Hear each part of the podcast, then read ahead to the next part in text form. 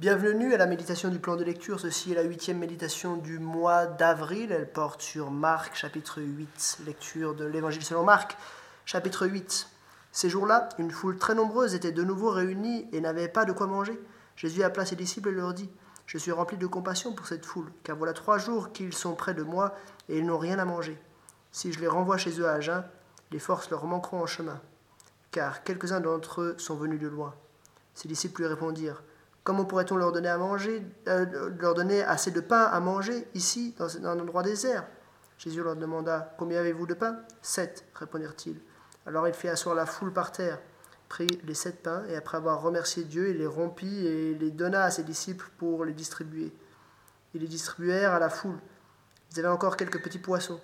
Jésus les bénit et les fit aussi distribuer. Ils mangèrent et furent rassasiés. Et l'on emporta certes corbeilles pleines des morceaux qui restaient. Ceux qui mangèrent étaient environ quatre mille.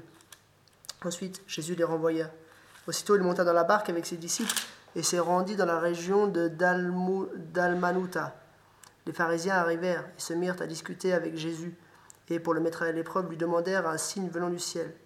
Jésus soupira profondément dans son esprit et dit Pourquoi cette génération demande-t-elle un signe? Je vous le dis en vérité, il ne sera, il ne sera donné de signe à cette génération. Puis il les quitta et remonta dans la barque pour passer sur l'autre rive. Les disciples avaient oublié de prendre des pains. Il n'en avait qu'un seul avec eux dans la barque. Jésus leur fit cette recommandation. Attention, méfiez-vous du levain des pharisiens et du levain des, du levain d'Hérode. Les disciples raisonnaient entre eux et disaient C'est parce que nous n'avons pas pris pas de pain. Jésus, le sachant, leur dit Pourquoi raisonnez-vous sur le fait que vous n'avez pas de pain?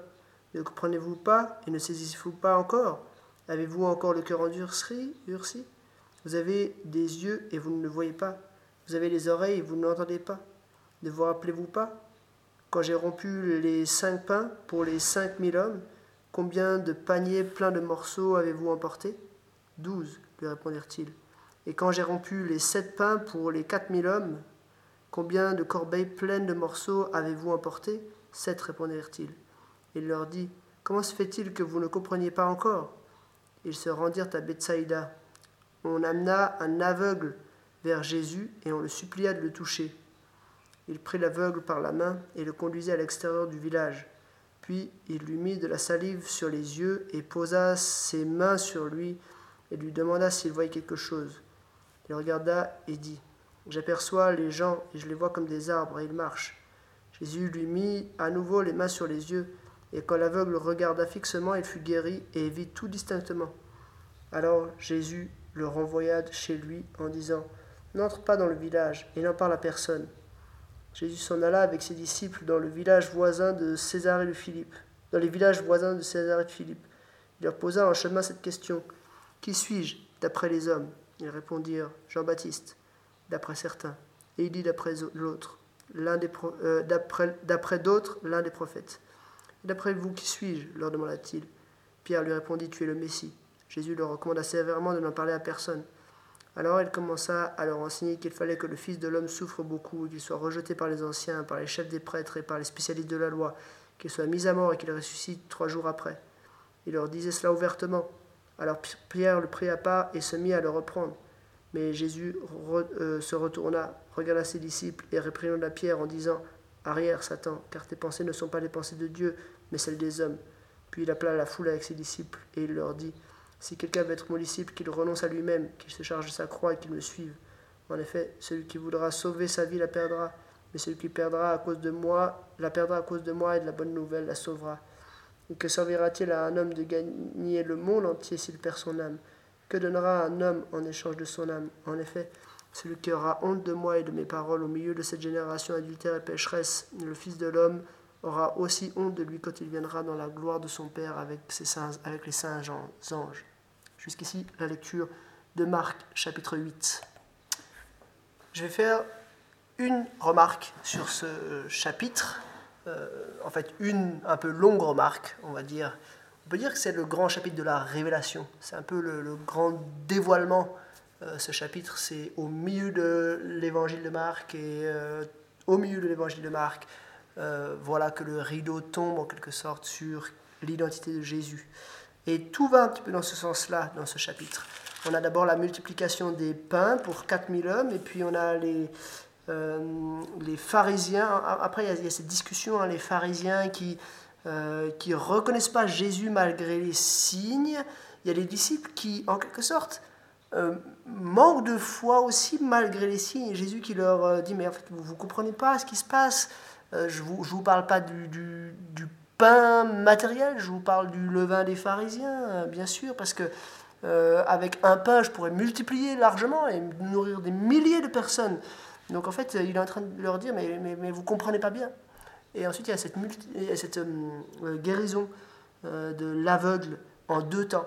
Et en fait, cette guérison, c'est comme si elle vient illustrer ce qui se passe. C'est un homme aveugle qui ensuite recouvre partiellement la vue, qui ensuite recouvre totalement la vue. Et euh, il y, a comme une, gradation du, du, de l'aveuglement vers le flou, vers la netteté. Euh, et, et cela illustre en quelque sorte euh, le, les pharisiens d'un côté qui ne comprennent pas du tout qui est Jésus, les, les disciples qui ne comprennent pas encore, ils sont encore dans le flou, même s'ils comprennent certaines choses, ils n'arrivent pas encore bien à identifier qui est Jésus. Et puis, euh, juste après, il va y avoir vraiment la netteté qui est faite. Euh, ça, on le voit euh, après parce que Jésus interroge les disciples pour savoir qui il est. alors Jean-Baptiste, Élie, un des prophètes. Et puis cette parole de Pierre qui est centrale dans l'évangile de Marc, tu es le Messie. Euh, et puis, euh, Jésus qui leur recommande de ne le dire à personne. Mais on se rend compte que même pour Pierre, c'est pas si évident, évident que ça. Euh, tout de suite, il est à côté de la plaque. Jésus lui dit Arrière, Satan, car tes pensées ne sont pas les pensées de Dieu, mais celles des hommes. On voit que tant que Jésus n'est pas mort, ressuscité, les choses restent un petit peu floues, même pour les disciples. Et puis ensuite, Jésus annonce un petit peu son programme. Euh, il dit que pour être son disciple, il faut tout quitter et le suivre. Il y a quelque chose de radical dans euh, le, ministère de Jésus et la, suivance de Jésus, mais c'est quelque chose qui est radical et logique en même temps. Euh, parce que Jésus appelle, il nécessite toute notre existence.